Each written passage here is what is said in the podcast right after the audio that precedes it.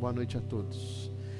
Nós estamos no nosso quinto episódio da série Atos, uma igreja para o fim do mundo.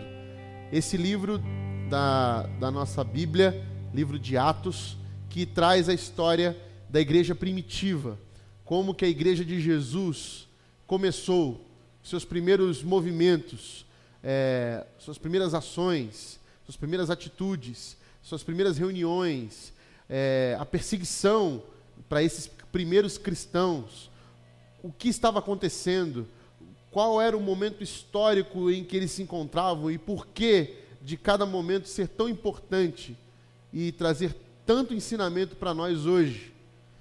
Como que a gente consegue identificar nesse livro a semelhança com a nossa igreja hoje? O que ainda carregamos de essência, de identidade dessa igreja que Jesus deixou aqui na terra, para que, viver, que a gente possa viver essa comunidade do amor que Ele nos ensinou tanto durante o tempo em que esteve aqui conosco presencialmente. E agora, como igreja de Jesus, reunidas por toda a face da terra, reunido por toda a face da terra, nós encontramos nesse livro um jeito de experimentar esse ensinamento de uma igreja que viveu um fim do mundo, que viveu a, iminência de, da volta de Jesus, que viveu esse contexto apocalíptico e que trouxe tanta, tanto martírio para a igreja e trouxe também tanto aprendizado para a igreja. Então, nós estamos hoje no episódio número 5, capítulo número 5 da série, e nós vamos abrir no capítulo 3. Eu quero convidar você já aí, onde você estiver, a abrir a palavra de Deus em Atos capítulo 3. Eu quero ler com vocês do versículo 1 ao 10. Atos 3, do versículo 1 ao 10. Diz assim: Certo dia, Pedro e João estavam subindo ao templo na hora da oração, às três horas da tarde. Estava sendo levado para a porta do templo, chamada Formosa, um aleijado de nascença, que ali era colocado todos os dias para pedir esmolas aos que entravam no templo. Vendo que Pedro e João iam entrar no pátio do templo, pediu-lhes esmola. Pedro e João olharam bem para ele e então Pedro disse: Olhe para nós. O homem olhou para eles com atenção, esperando receber deles alguma coisa. Disse Pedro: Não tenho prata nem ouro, mas o que tenho, isto eu lhes dou. Em nome de Jesus Cristo Nazareno, ande. Segurando-o pela mão direita, ajudou-o a levantar-se. E imediatamente os pés e os tornozelos do homem ficaram firmes, e de um salto pôs-se em pé e começou a andar. Depois entrou com eles no pátio do templo, andando, saltando, louvando a Deus. Quando todo o povo o viu andando e louvando a Deus, reconheceu que era ele o mesmo homem que costumava mendigar sentado à porta do templo chamada Formosa. Todos ficaram perplexos e muito admirados com o que lhes tinha acontecido. Até aí. Até aí. Hoje é o quinquagésimo dia após a celebração da Páscoa. Na tradição cristã, esse é o dia do, de Pentecostes. No contexto histórico, esse é o dia da descida do Espírito Santo, em que Pedro participa. Esse momento é, histórico e profético que o profeta Joel fala em suas cartas, é, em, suas, em seu livro, em sua profecia, que iria acontecer. Então, hoje, o quinquagésimo dia revela essa história que nós acabamos de narrar nesse, nesse, nessa série, a história de Pentecostes. E logo após esse momento é, histórico que acontece da descida do Espírito Santo, do habitar do Espírito Santo, de Deus morando em nós, é o que está acontecendo aqui. Nós lemos no capítulo 2 que a igreja de Jesus começa a se reunir. Depois do Pentecostes, a igreja de Jesus começa a se reunir nas casas, todos os dias no pátio do templo, e a dividir o pão, a partilhar as refeições, e eles tinham tudo em comum. Nós vimos que essa igreja agora era uma igreja era uma igreja que vivia revelando a presença de Jesus na terra, porque agora o Espírito Santo habitava em nós. E por meio de nós, revelava-se a todos os outros que caíam na graça. E o Espírito Santo ia acrescentando aqueles que iam sendo salvos. E agora Pedro e João estão entrando em Jerusalém, andando é, pelas ruas de Jerusalém. O ambiente não era um ambiente dos mais favoráveis, mas era necessário a continuidade daquilo que Jesus começou. Como falamos nessa série, é, Atos é uma continuidade daquilo que Jesus fez e que agora continua fazendo através de sua igreja. Pedro e João entendiam isso e eles estavam continuando. E ao entrar na, nessa porta, ele, por essa porta, que era chamada de Porta Formosa, eles se deparam com essa situação. Quando eu era pequeno e fui batizado nas águas, eu tinha mais ou menos nove anos de idade.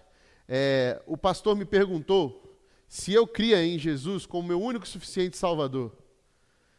E eu lembro de dessa pergunta ser bem ensaiada antes na minha profissão de fé e também durante a minha EBD, quando eu estudava na classe dos catecúmenos, hoje classe dos novos membros, a gente estudava que Jesus Cristo era o nosso Salvador. E a gente se perguntava, eu com nove anos, eu não entendia muito bem o que era isso, e eu perguntava para o professor, para a professora, o que, que é, por que, que ele é o nosso Salvador? Ele nos salvou de quê? E eles respondiam, nos salvou da morte eterna. Mas que morte eterna? Ah, essa morte eterna, quando depois que você morrer, você agora vai para o céu, porque Jesus te salvou do inferno. Eles estavam corretos, mas o que eles não me contaram é o que Pedro sabia muito bem sobre a salvação. Que ela não era somente uma salvação para o pós-morte. Aliás, se você se a gente pudesse trazer Pedro para os nossos dias e perguntasse para ele e falasse isso para ele, que eu sou salvo porque quando eu morrer eu vou para o céu, ele provavelmente ia perguntar para a gente de onde a gente tirou essa ideia, porque os judeus em sua cultura, nem alguns deles nem criam que existia um pós-morte. Pedro, ele tinha o um entendimento que a salvação era para um outro contexto e de uma outra forma. E essa que nós entendemos hoje claramente porque lemos a Bíblia inteira e sabemos que existe sim uma vida garantida pós-morte para nós que cremos em Jesus como nosso suficiente Salvador, que existe sim uma vida eterna garantida a nós, nós reduzimos isso para um pós-morte.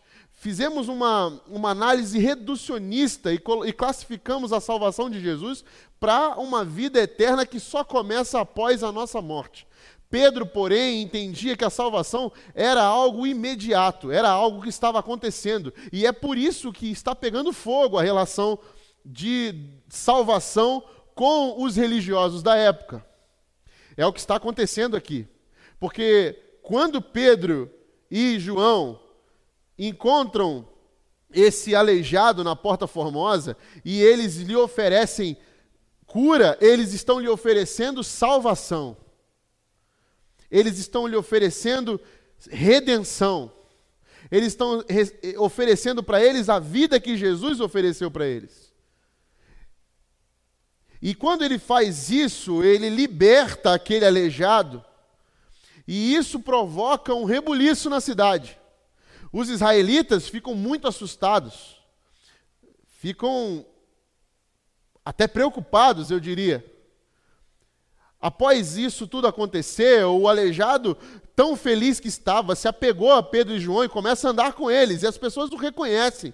E fala: esse, esse, esse, esse marginal aí, esse aleijado, ele vivia ali mendigando esmolas na porta do, na porta do, do, do templo.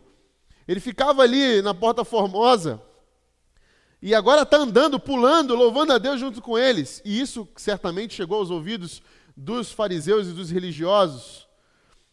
Na época haviam duas seitas religiosas, os fariseus e os saduceus, e eles andavam ali e ficavam de olho em tudo que estava acontecendo, principalmente depois da vinda de Jesus e de sua re ressurreição. Tudo que havia acontecido estava e, e, e que os, o movimento dos cristãos estavam começando a crescer, e isso chamava muita atenção deles, e eles estavam de olho. E quando Pedro e João então oferecem essa salvação para o aleijado, e ele é curado, aquilo chama a atenção deles, aquilo preocupa eles.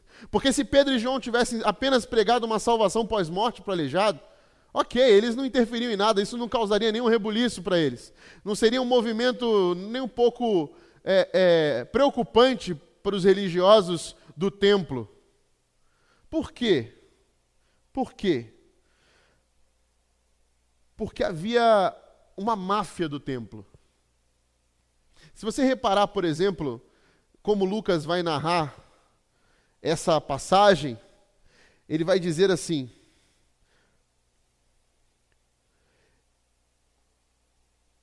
estava, senta, estava sendo levado para a porta do templo chamada Formosa, um aleijado de nascença, que ali era colocado todos os dias para pedir esmolas. Lucas é criterioso em dizer que o aleijado era colocado ali. Assim como o aleijado, haviam outros enfermos, haviam outros é, é, mendigos, outros que mendigavam esmolas, colocados nas outras portas, seja na porta dourada, na porta formosa, eles eram colocados estrategicamente por esses que ali faziam a manutenção da pobreza e da dor humana para que conseguisse arrecadar algum dinheiro com aquilo, com aquele movimento de dar esmolas para eles. Essa manutenção era interessante para os, para os, os sacerdotes do templo. E quando Pedro e João fazem isso e provocam esse rebuliço, provocam esse movimento, isso preocupa eles. Preocupa eles o, o, fato deles estarem começando a mostrar que existe algo para esse tempo agora que pode mudar, pode revolucionar todo o comércio que eles criaram de fé toda essa máfia do templo que foi estruturada e bem colocada.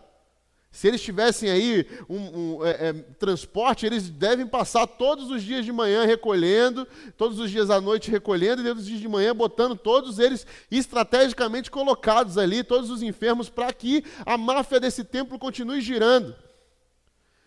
E quando Pedro e João rompe esse ciclo com aquele aleijado de nascença, eles estão dando uma mensagem clara para o povo: a salvação chegou. Então, Pedro nos diria que salvação não é esse negócio de, de você esperar morrer para viver, não. A salvação começou, a salvação chegou. E nós, como igreja, somos esses representantes dessa salvação, esses sinais de que a salvação está aqui. Esses, esses que são os discípulos de Jesus carregam a vida que foi salva. Nós, os salvos de Jesus estão espalhando salvação. Os salvos de Jesus estão espalhando nesse fim de mundo, nesse cenário apocalíptico do mal, em que um humano explora outro humano, a sua dor, a sua, a sua pobreza, a sua miséria, é capaz de explorá-lo para conquistar algo e usar até a fé, usar até um objeto de fé para que faça isso, nesse fim de mundo existe uma salvação que chegou. E Pedro e João estão dando esse recado e por isso são levados ao sinédrio. O que era o sinédrio? O sinédrio é o tribunal religioso judaico, onde Jesus foi julgado, inclusive, onde o Cristo foi julgado. Nesse sinédrio, quem está lá nesse sinédrio? O mesmo sumo sacerdote que julgou Jesus, Caifás.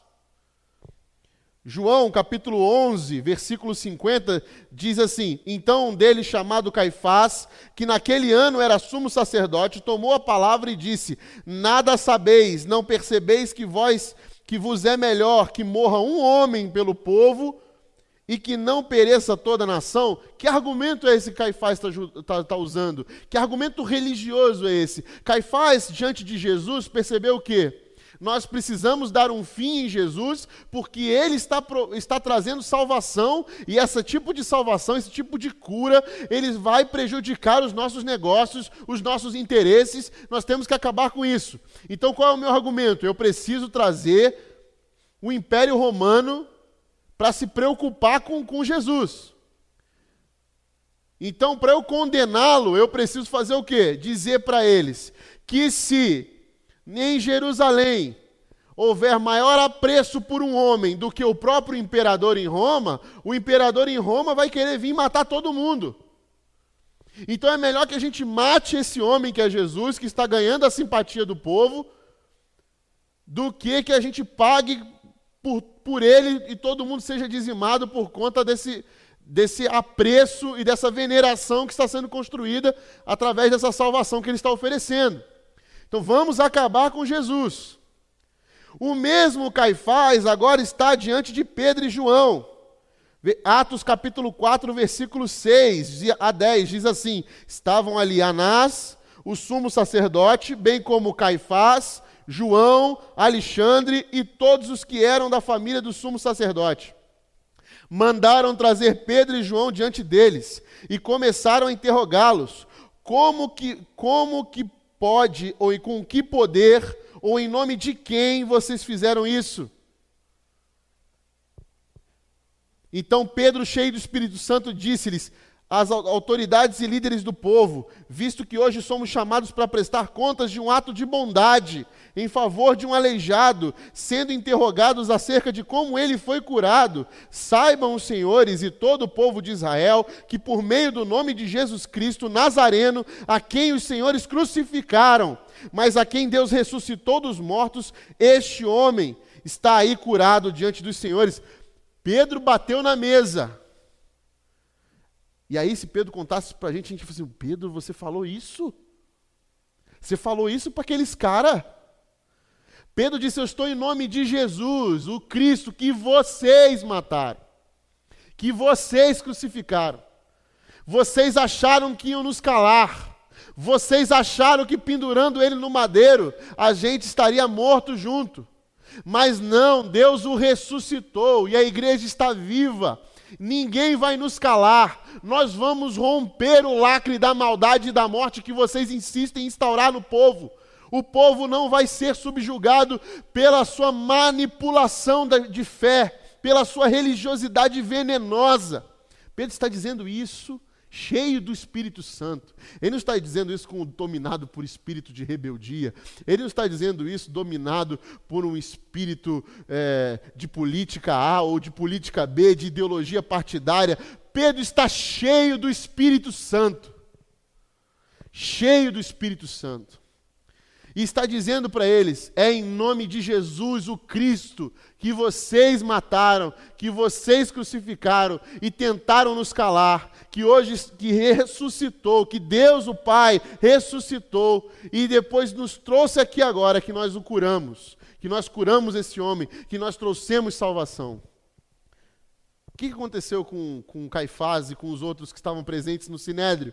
Ficaram furiosos ficaram furiosos com a resposta de Pedro, porque eles eram a máfia do templo. Eles não podiam ver seus negócios escoando pelas mãos. Eles não podiam é, suportar a ideia de que é, esse movimento que Jesus começou continua forte e vivo, curando pessoas, salvando. Salvando pessoas.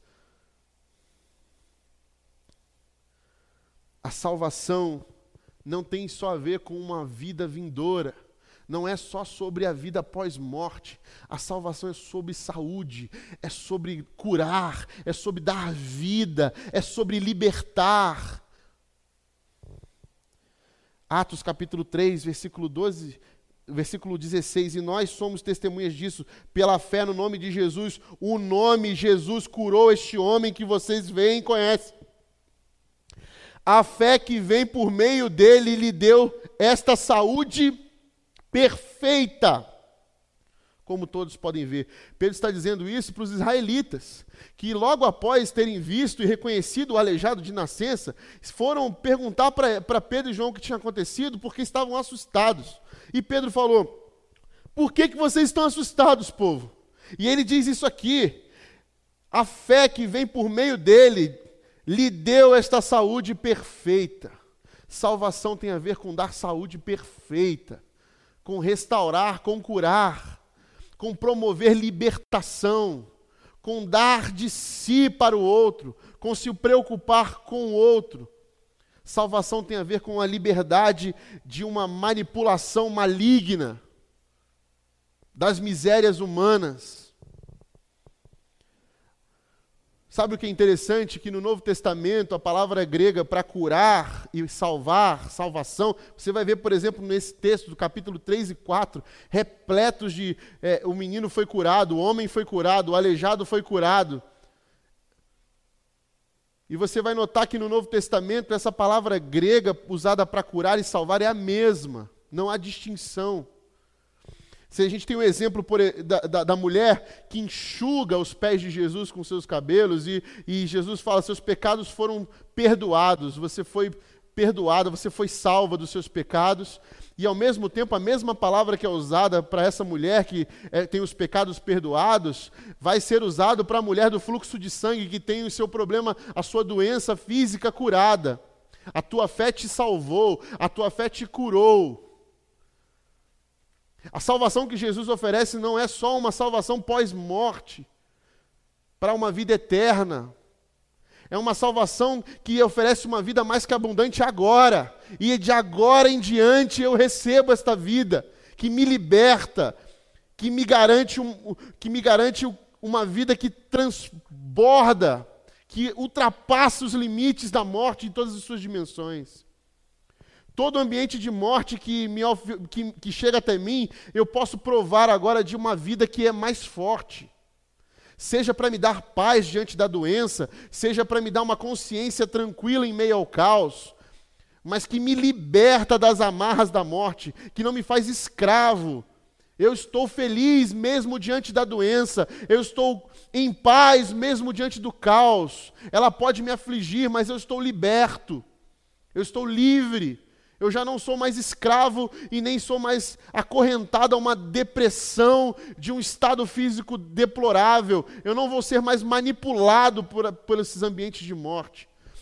Pode vir a doença que for, pode vir o caos que for, eu estarei bem porque a salvação chegou, a vida que eu recebi é mais forte que a morte. E doar essa vida, curar com um abraço, curar com o ombro amigo, oferecer-se, ir atrás de libertar. É uma missão nossa, que continuamos a propagar o que Jesus fez e faz agora através da sua igreja.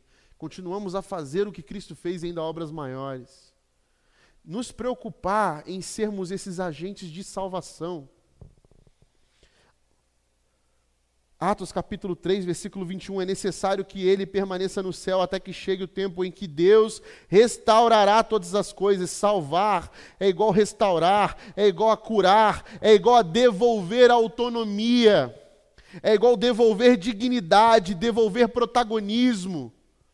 Porque esses homens que viviam sendo explorados em sua miséria, em sua dor, em sua doença, pelos, pelos, pela máfia do templo, pelos religiosos que tinham poder, por esses poderosos que os manipulavam, agora estão ganhando autonomia, protagonismo de suas vidas, estão libertos, não são mais explorados, não tem que dar satisfação mais a um povo que manipula as suas misérias, estão livres, porque a salvação chegou.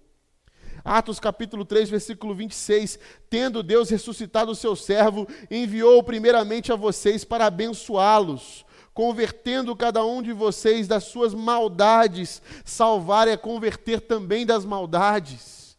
Salvar é curar, salvar é dar saúde, é, é, ter um, é, é, é, ter uma mente liberta no meio do caos, e mesmo em meio à doença, ter uma mente saudável e consciente. É, salvar é nos libertar das amarras de uma manutenção maligna do poder da nossa miséria.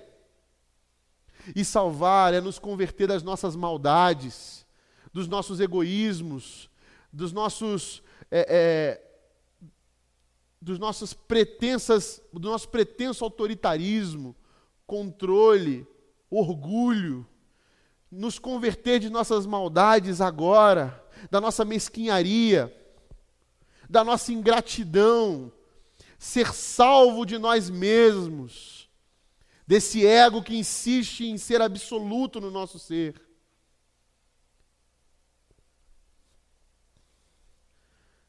A salvação é para agora.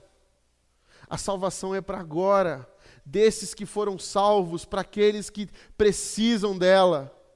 Um povo que precisa ser liber, liberto salvar, converter da maldade, mudar o coração, mudar a inclinação do coração. Já não estamos mais inclinados para a maldade. Agora, com a salvação que chegou, com a salvação que chegou, nós agora nós inclinamos o nosso coração para a bondade. Nós queremos os atos de bondade, nós ansiamos pelos atos de justiça. E por que, que o Sinédrio queria pegar Pedro e João? Porque a máfia não está interessada nisso. A máfia não está interessada em que as pessoas pensem. Quem está no castelo, quem está no poder, quem está no, no, controle, não quer que as pessoas que estão fora do castelo, que estão fora do poder, que são oprimidas, não, eles não estão interessados que a gente pense. Eles não estão interessados que a gente tenha autonomia. Eles querem a manipulação, eles querem nos governar, eles não querem que a gente assuma o protagonismo. Eles querem que os fracos sejam manada, sejam um povo guiado, seja um povo que não lê, não entende o que lê. Quantas vezes Jesus, ao ser questionado pelas pessoas sobre a religiosidade, Jesus fala: Entendes o que lês? E um, um dos problemas mais graves do nosso país é justamente porque 74% da nossa população é analfabeta funcional. A gente lê e não entende o que lê. Somos guiados por cegos. Gente que está cega de poder e quer nos usar para satisfazer e manter um sistema que se retroalimenta, em que os mais fortes são os mais fortes porque são poderosos e exploram os mais fracos que continuam sendo oprimidos. Mas a salvação de Jesus, quando chega, ela promove libertação desses sistemas malignos, libertação desses sistemas que oprimem os mais fracos que levam eles a serem escravizados, seja pela religião, seja por sistemas políticos sociais. A, a salvação de Jesus nos dá autonomia para pensar e assumir protagonismos.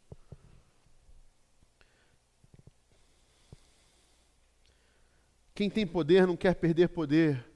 Quem está no castelo não quer sair do castelo. Quem tem interesse em salvar vulnerável, em defender oprimido, em curar aleijado, em curar enfermos, em tocar em leprosos, é Jesus. É esse o nome que cura. É esse o nome que liberta. É Jesus que tem esse interesse. E que quem continua tendo esse interesse, quem continua a fazer o que Jesus fez, são esses que foram salvos por Jesus. E os que foram salvos por Jesus continuam a salvar e a, e a levar salvação para quem precisa, a levar libertação para quem precisa. E é para agora.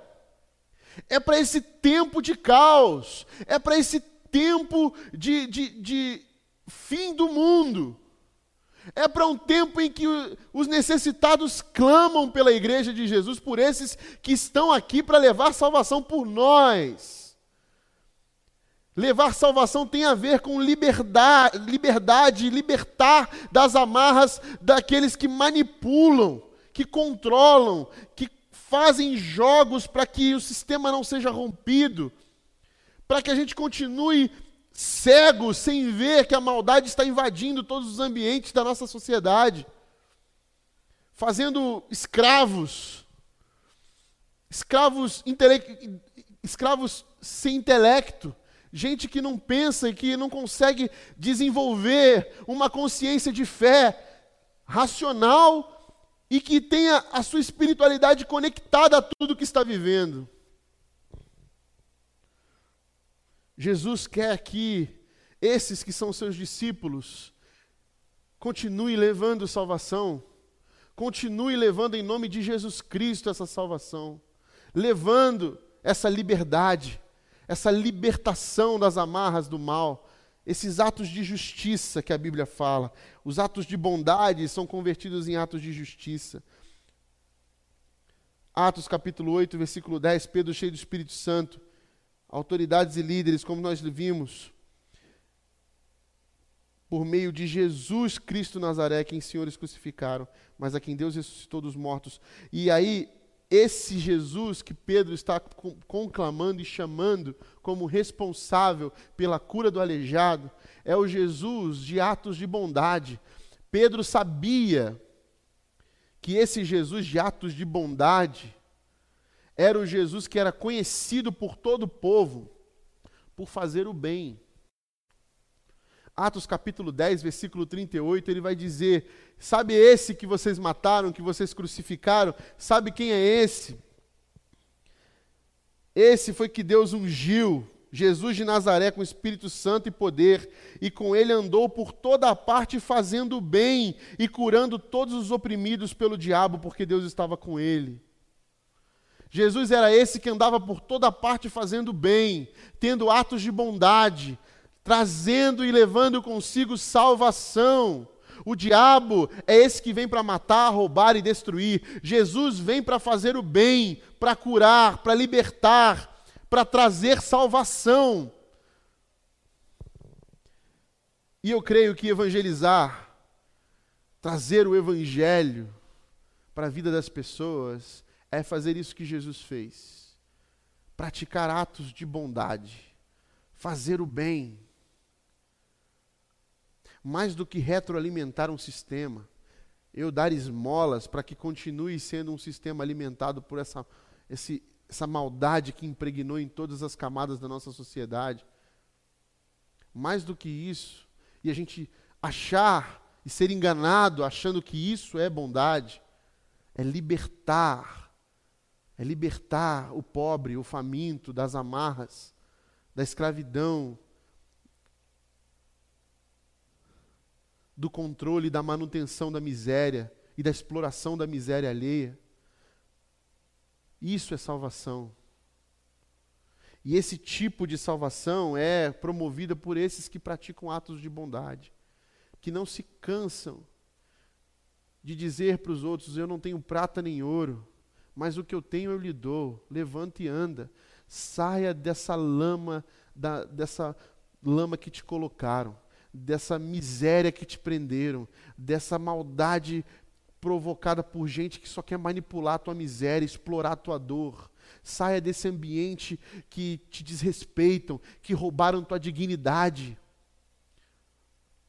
Os atos de justiça do povo de Deus, os atos de justiça da igreja de Jesus, essa igreja para o fim do mundo, são esses atos que libertam o povo das amarras da injustiça, que liberta, que põe fim a toda maldade, a toda dor, a todo sofrimento que o nosso sistema insiste em escravizar, insiste em, em colocar, para que alguns poucos tenham uma vida consideravelmente tranquila pela exploração e usurpação do pobre. Isso não tem a ver com ideologia política, isso tem a ver com o evangelho, atos de bondade, é ir contra uma cultura, é ir contra um, um, um, pensamento que nos escraviza, é ir contra uma consciência atrofiada, ir contra um pensamento que é limitado. Jesus nos convida à salvação, à libertação da nossa, à transformação da nossa mente, à restauração de todas as coisas, à devolução da dignidade do homem, a dizer para o outro que ele é meu irmão, e que ele precisa ser redimido, precisa ser liberto. O reino de Deus não é um reino de discurso. O reino de Deus não é um reino é, é, de, de, de, de falas vazias. O reino de Deus é um reino de gente que foi salva e restaurada, que foi liberta de suas próprias maldades, de seus corações inclinados para a maldade, de que se converteu de suas maldades, que foi liberto das correntes malignas, de uma mente atrofiada. Nós somos um povo que foi liberto disso por Jesus Cristo e que agora liberta outras pessoas e que agora leva a salvação porque chegou salvação. Chegou salvação e ela vem no nome. E que nome é esse? O nome de Jesus Cristo de Nazaré.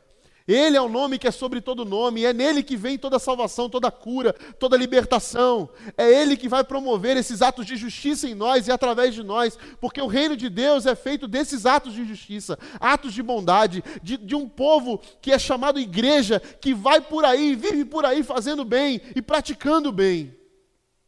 Nós somos esse tipo de gente. Essa igreja do fim do mundo é esse tipo de gente que sai por aí praticando bem. E quando as pessoas olham, elas apontam e falam: quem são esses que estão por aí praticando bem? Quem são esses que estão revolucionando todo esse sistema? Quem são esses que estão libertando? Quem são esses que são chamados ao sinédrio para serem questionados por que estão fazendo bem? Pedro e João foram a julgamento porque estavam curando, porque estavam libertando. E não porque estavam oprimindo, julgando ou condenando. Eles chamaram a atenção de todo o povo porque libertaram o aleijado de um sistema da maldade e da morte.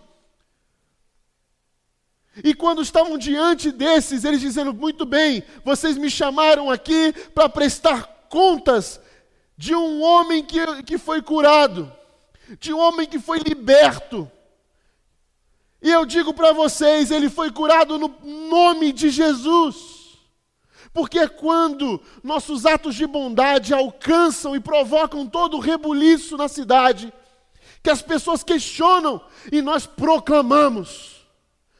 Aí entra a nossa proclamação, a declaração de quem é o poder. Não é nosso, não é de Pedro, não é de João, é no nome poderoso de Jesus que habita no meio de nós. Chegou salvação.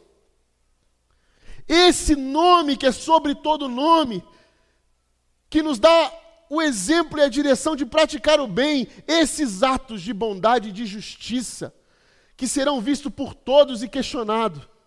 E depois que foram vistos, depois que levantaram a dúvida, depois que causaram rebuliço, e as pessoas chamaram para perguntar, aí Pedro proclama, aí Pedro prega, Prega a todos que querem ouvir, a todos que precisam ouvir, a todos que estão extasiados e assustados.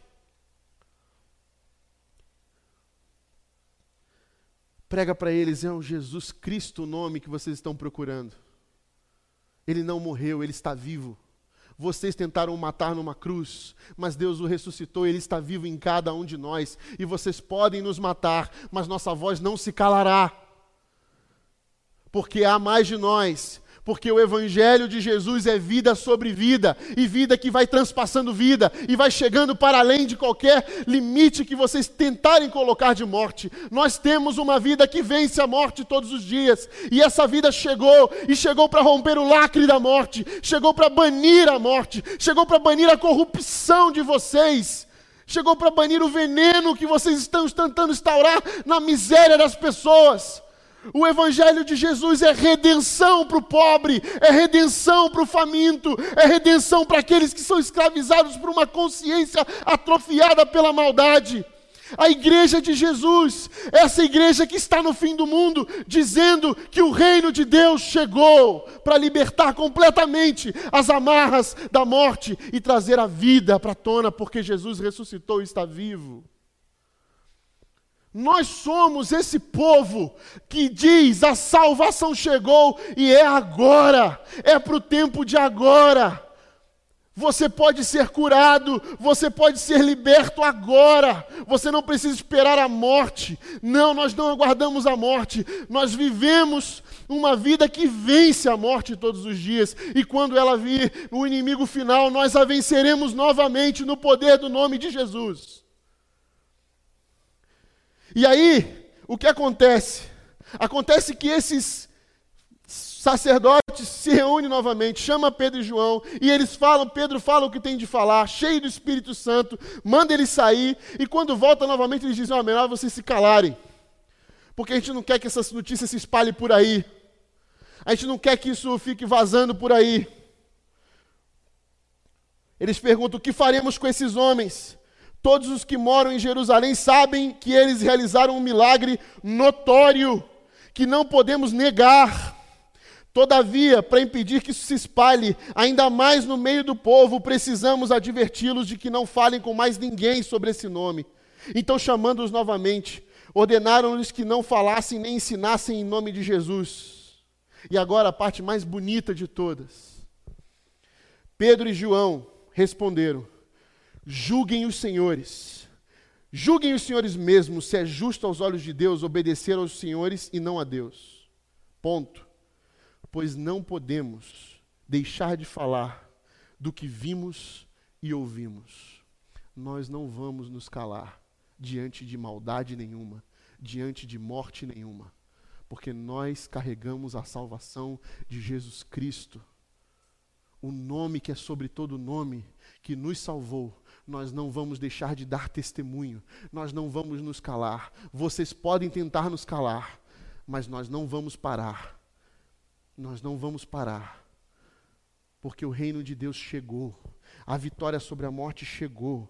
Nós vamos até o final, nós não vamos deixar de falar, de proclamar, nós vamos continuar praticando atos de bondade. E quando as pessoas perguntarem, nós vamos dizer: Foi Jesus, é Jesus, Jesus está vivo. Vocês podem tentar nos calar quantas vezes forem, as pessoas vão continuar proclamando, porque não vamos deixar de falar o que vimos e ouvimos. Vocês podem fazer o que quiserem, julguem vocês mesmos se é certo obedecermos vocês ou não, mas nós sabemos quem em, em quem tenho crido, e estou bem certo que é poderoso para guardar o meu tesouro até o dia final. É assim que a gente canta, é assim que a gente se junta, é assim que a gente vai de mão dadas em direção ao fim do mundo, é assim que nós vamos até a porta do inferno levar salvação a quem precisa, pobre, mendigo, gente nas ruas, faminto, prostituta, drogado. Nós vamos, porque a igreja de Jesus acordou e levou salvação. Nós somos o povo de Jesus, o povo da liberdade na vida que é plena e que vence a morte todos os dias. Nós cremos nisso. Essa é a igreja que carrega a identidade de Jesus. Nós não podemos nos acomodar achando que está tudo bem diante da maldade que bate na nossa porta. Não podemos. Nós somos a igreja que leva o nome do Jesus Cristo esse nome que é sobre todo nome, mas não só o nome, a presença, a presença poderosa, libertadora, que traz cura em suas asas, o sol da justiça, atos de bondade serão manifestos por esse que viveu entre nós e agora está vivo, ressurreto, nos estimulando através do Espírito Santo, soprando e nos inspirando a continuar praticando atos de bondade atos de justiça, a ser como Ele, fazendo o bem por toda parte. Nós somos esse. Então, que Deus te abençoe onde você está. Que Deus abençoe a sua família poderosamente para que você continue, continue caminhando na direção dessa salvação. Que Jesus complete essa boa obra que Ele começou a fazer em você. Aprofunde, ganhe força, para que a tua vida seja um rio um rio de salvação. Para que a tua vida seja esse rio de água viva, que produz vida mais que abundante no meio do caos, planta jardins no meio do caos. Que nós possamos ser essa igreja que está por aí fazendo bem, praticando atos de bondade e de justiça, provocando o rebuliço, provocando sinais notórios para que as pessoas se perguntem o que está acontecendo ali. Quem é, esse, quem é esse povo? No nome de quem e com o poder de quem vocês estão fazendo isso? E nós vamos responder: é no poder de Jesus Cristo, é no nome que é sobre todo nome, é no nome de Jesus que nós carregamos, é no nome de Jesus que nós vamos para o fim do mundo, é no nome de Jesus que enfrentamos a morte todo dia, é no nome de Jesus que a salvação chegou para nós e através de nós até o final. Até o final. Que o reino de Deus venha sobre nós de fato, habite no meio de nós, sinais do seu reino sejam manifestos, praticando os atos de bondade. Saia por aí, ande por toda parte fazendo bem, levando salvação, no nome de Jesus, para a glória de Jesus, até o dia final. Amém. Amém. Amém. Já chegou a hora. Está no meio de nós. Igreja de Jesus. Nós somos responsáveis por viver aqui e agora, sinalizando esse reino. Mesma forma como Cristo viveu fazendo bem por toda parte, vencendo a morte em toda parte, sendo responsáveis uns pelos outros, devolvendo dignidade àqueles que foram roubados, libertando os cativos, resgatando os oprimidos, libertando os escravos da maldade convertendo os corações maldosos, que o Espírito Santo vai transformando e acrescentando na nossa comunidade. e assim continuando a caminhar na direção desse dia final, em que veremos o reino em plenitude, onde todas as coisas serão restauradas, salvas, curadas por Deus. E veremos então Cristo posto à destra de Deus o Pai, reinar. Até esse dia, que a igreja de Jesus se ocupe em pregar salvação, viver salvação, proclamar salvação, através de seus atos de justiça, através de seus atos de bondade. Porque nós não nos calaremos depois de tudo que vimos e ouvimos. Nós não deixaremos nos calar. Nós não negociaremos com o pecado. Nós não faremos trocas com a maldade. Nós não permitiremos que ela ocupe nenhuma dimensão da igreja de Jesus. Que essa seja a oração da igreja. Para que esse nome que é sobre todo nome seja poderoso, seja tão poderoso e tão forte, tão falado e proclamado e vivido, que as pessoas consigam enxergar de longe, perceber essa presença restauradora, curadora, transformadora de Jesus nessa comunidade de fé chamada igreja. Vamos resgatar, vamos resgatar e trazer para o meio de nós um nome que é sobre todo nome. O nome de Jesus, dono da salvação, que nos trouxe salvação, que nos trouxe vida mais que abundante.